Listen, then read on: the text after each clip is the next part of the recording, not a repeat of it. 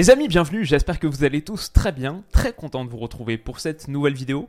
Un type de vidéo que je fais assez régulièrement, les joueurs à suivre, en l'occurrence en 2023, surtout sur la seconde partie de saison 2022-2023, mon top 10 des joueurs à suivre. Mais peut-être celui-ci il est un peu différent parce que c'est pas un top 10 de euh, hipster du foot, c'est pas un top 10 de scout avec plein de pépites dont vous avez jamais entendu parler, qui vont exploser sur l'année qui vient. C'est des joueurs très connus pour la plupart et juste que je trouve très intéressant à suivre parce qu'ils sont à un moment crucial de leur carrière. 2023 pour tout le monde, hein, sur la planète, c'est une année importante bien sûr, mais pour eux peut-être que l'enjeu est particulièrement fort et en tout cas, pour moi, ils sont à suivre et je vais les suivre parce que c'est des joueurs assez réputés, connus. Bref, à part peut-être le premier, Elias Ben Seguir, en bas de ce top 10, c'est bon, si vous suivez la Ligue 1 depuis quelques semaines, vous en avez entendu parler. C'est le jeune prodige de l'AS Monaco, 17 ans, qui a joué ses toutes premières minutes de Ligue 1 le 28 décembre 2022. C'était contre Auxerre, il a planté un doublé sur son entrée, sur la seconde période, et depuis, il a été titularisé à deux reprises contre Brest, où il a failli marquer un troisième but et contre Lorient hier. Ça s'est peut-être un peu moins bien passé. Mais voilà, quand on voit sa photo sur Transfermarkt, on voit d'où il vient, 17 ans, euh, toute sa carrière devant lui. Et en 2023, avec le déclin de Wissam Ben Yedder, avec ce qu'il montre depuis qu'il est arrivé, bon, il pourrait devenir un titulaire à part entière, il pourrait propulser sa carrière dans une vraie dimension. Il joue ses toutes, toutes premières minutes de Ligue 1. Monaco est à la ramasse en championnat, mais pas encore détaché, à quoi? À 5 points du podium, 5 points de l'OM qui est troisième actuellement. Donc euh, voilà, il y a quelque chose à faire pour Elias Ben Seir. Neuvième place, neuvième position, j'ai mis Ivan Toney de Brentford, bien sûr qu'on connaît. En 2020-2021, il avait tout cassé en Championship. J'en avais parlé à l'époque sur les pronos de Première League de la saison 2021-2022, quand je parlais de ce super Brentford. Lui, il avait tout cassé, il avait inscrit 31 buts en 45 apparitions en Championship et 10 passes décisives. C'est le record, il me semble, de tous les temps en Championship. Donc meilleur buteur de cette saison, mais son année 2021-2022 en Première League avait été un peu quelconque, seulement 12 buts en 33 apparitions, c'est pas du tout déshonorant, mais il y en avait eu 5 en une semaine contre Norwich et Burnley, deux équipes qui ont été reléguées euh, à la suite à la conclusion de cette saison 2021-2022, donc deux équipes un peu calibre championship. C'était pas, on attendait peut-être un peu mieux d'Ivan Toney sur sa première saison de Première League. Cette année, il a fini 2022 de manière particulièrement énervée et son, sa saison 2022-2023, il est déjà à 12 buts, son total de la saison passée, mais après 16 matchs seulement, 12 buts et 3 passes D. Il a fini 2022 voilà, avec un doublé contre Man City, un match que Brentford a gagné, un but contre les Spurs, un but contre West Ham. Euh, il a porté le brassard de capitaine à 5 ou 6 reprises aussi. Donc franchement, son année 2023, si elle est à la hauteur de la manière dont il a terminé 2022, il pourrait faire très très mal, pourrait franchir la barre des 20 buts en Première Ligue potentiellement. Il a été appelé avec les Trois Lions, avec la sélection anglaise, il y a quelques semaines, mois, en Ligue des Nations. Il n'était pas loin d'être dans le groupe pour la Coupe du Monde est-ce qu'il pourrait avoir, avec une très très bonne fin de saison 2022-2023, est-ce qu'il pourrait aller chercher un transfert dans un club du top 6 par exemple, au mercato estival? Il y a tout ça, mais pour Ivan Tonel, l'année 2023, elle est encore plus importante parce qu'elle se joue aussi en dehors des terrains, parce qu'il est en ce moment investigué pour une affaire de Paris. Vous savez que les joueurs professionnels n'ont pas le droit de parier. Il a 262 accusations de Paris. Ça pourrait lui coûter quelques mois de suspension quand l'investigation sera résolue. Est-ce qu'elle le sera avant la fin de cette saison? Bref, et est-ce qu'il sera prouvé coupable? Voilà, on comprend vite que pour Ivan Tonnet, l'année 2023 est particulièrement cruciale. Huitième position, j'ai mis Jérémy Doku. Alors, je ne sais pas si ça va marcher, mais il faut que ça marche pour lui et pour Rennes. En gros, mon idée, c'est que Rennes a une très très grosse saison. Voilà, je ne suis pas particulièrement confiant, ça c'est l'image. Rennes a une très très grosse saison à jouer. Ils sont quatrième à 5 longueurs, comme Monaco à 5 longueurs de l'OM, peut encore rêver du top 3 et encore en lice en Europa League où ils vont jouer le Shakhtar sur ce match de playoff de 16e de finale. On verra ce que ça donne. Mais Rennes qui a de très très grosses échéances devant soi, vient de perdre Martin Terrier il y a quelques jours, son meilleur buteur, 9 réalisations cette saison, et c'était au moment où ils l'ont perdu, cette grave blessure, son meilleur passeur, 4 passes décisives. Maintenant, Bourrejo est passé une unité devant, mais voilà, Martin Terrier, on ne peut pas sous-estimer à quel point il est important pour Rennes, et euh, il est absent jusqu'à la fin de saison. Donc, son remplaçant, numériquement à son poste d'ailier gauche, de euh, joueur offensif gauche excentré sur un 4-4-2 milieu gauche.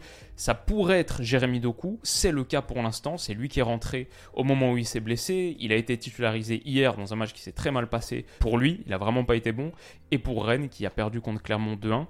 Est-ce que dans ce 4-4-2, il peut se faire une place? Est-ce que Rennes doit passer en 4-3-3 Bon, c'est une opportunité pour Doku qui, à 20 ans, a finalement pas encore convaincu et assez loin de là. Voilà, ça se passe pas très bien pour lui, mais c'est sa chance. Est-ce qu'il va la saisir? La saison de Rennes en dépend dans une certaine mesure.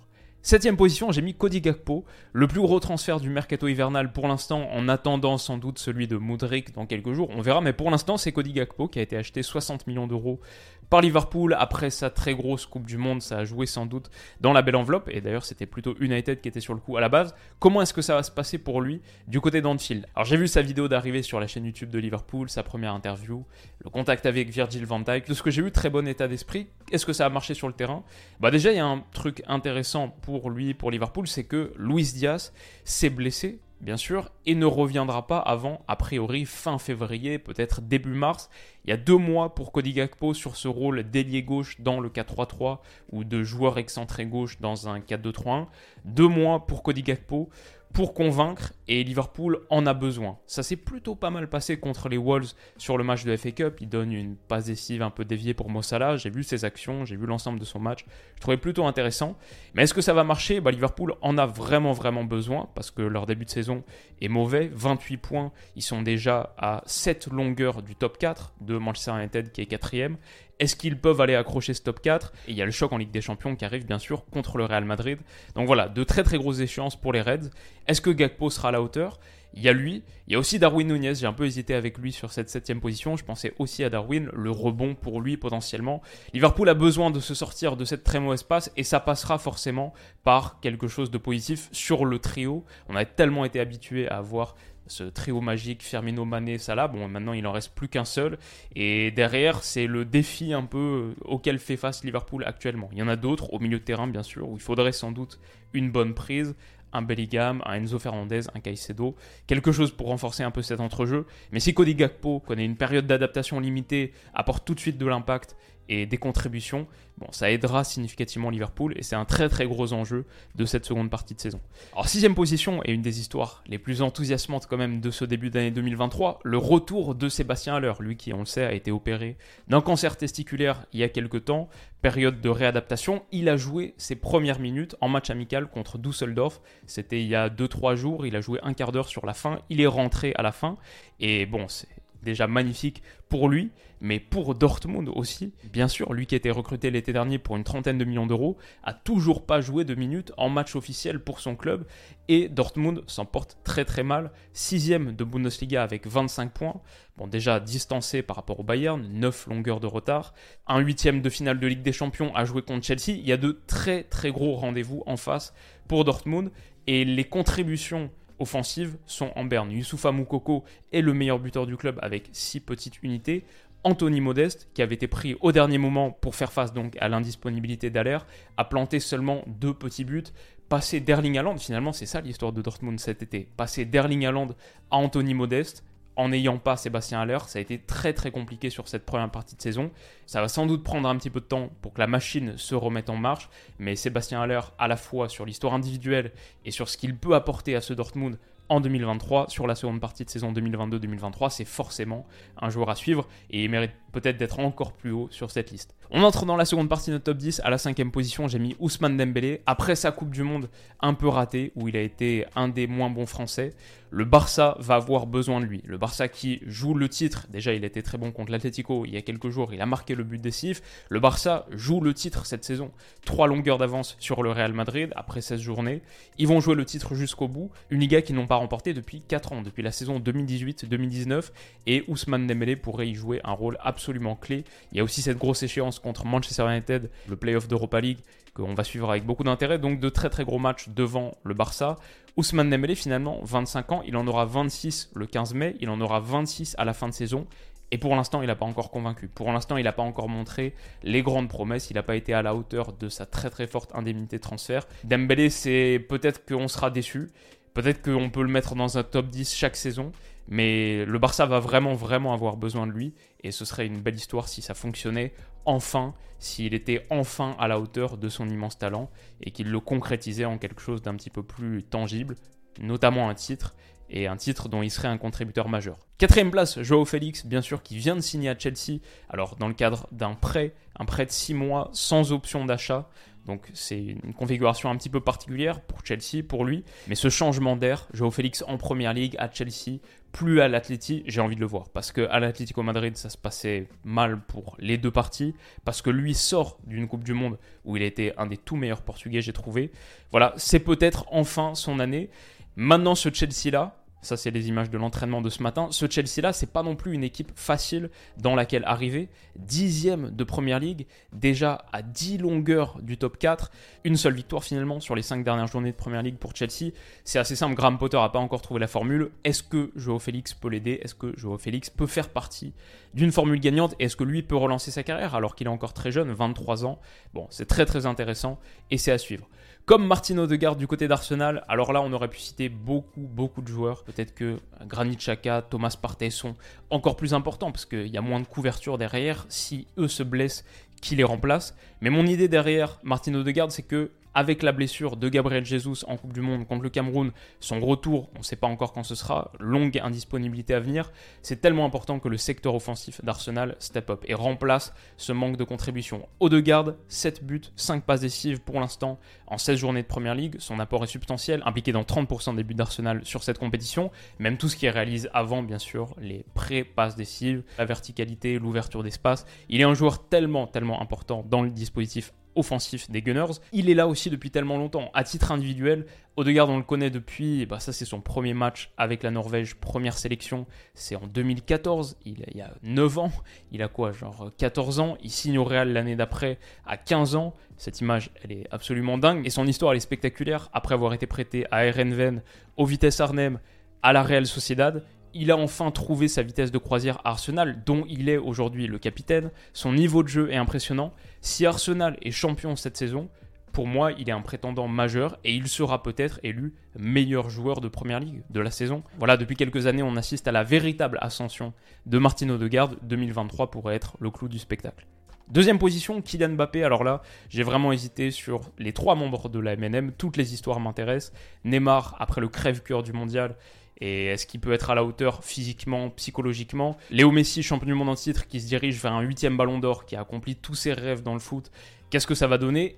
Et bien sûr, Kylian Mbappé, entre les deux, à la fois frustré, mais aussi sur la pente ascendante, qui a réalisé une Coupe du Monde absolument fantastique. Les deux sont aujourd'hui les deux meilleurs joueurs du monde, je pense qu'on peut le dire sans risque de se tromper, seront numéro 1 et numéro 2 au Ballon d'Or 2023.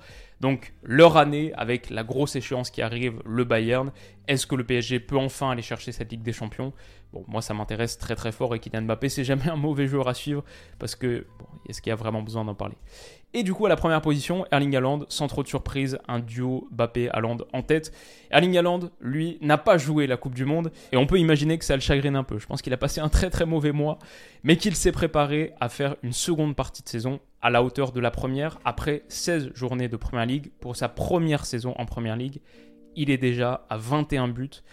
Il peut battre le record de buts de Première Ligue, Air Moderne, qui est à 32, sur sa toute première saison de Première Ligue. Avec 5 buts en 4 matchs de Ligue des Champions, il peut finir aussi meilleur buteur de la Champions. Donc une très très grosse année 2023 en face du Cyborg. Il peut finir sur le podium du Ballon d'Or s'il est meilleur buteur de la Champions que City la remporte, meilleur buteur de Première Ligue, saison record que City la remporte. Bref, il peut se passer un truc assez dingue pour lui en 2023. Maintenant, Attention à la blessure, il n'a jamais connu une saison aussi dense, remplie que celle qu'il s'apprête à vivre, comme je le disais en début de saison. En Angleterre, les saisons, elles font 38 journées, pas 34 comme en Allemagne, et City va beaucoup plus loin en Ligue des Champions, en Coupe d'Europe. Donc ça aussi, éviter la blessure, mais derrière peut-être podium du Ballon d'Or. C'est un peu l'enjeu 2023 d'Erling Haaland. Et ça conclut notre top 10, grosso modo. On aurait pu parler de plein plein d'autres gars, ceux qui me viennent là immédiatement. Vara, Osimhen, peuvent-ils porter Naples au titre? Mikhailo Mudrik, s'il signe effectivement Arsenal pour ce qu'on annonce 80-90 millions d'euros, est-ce qu'il sera à la hauteur? Est-ce qu'il permettra à Arsenal de s'approcher de ce titre-là?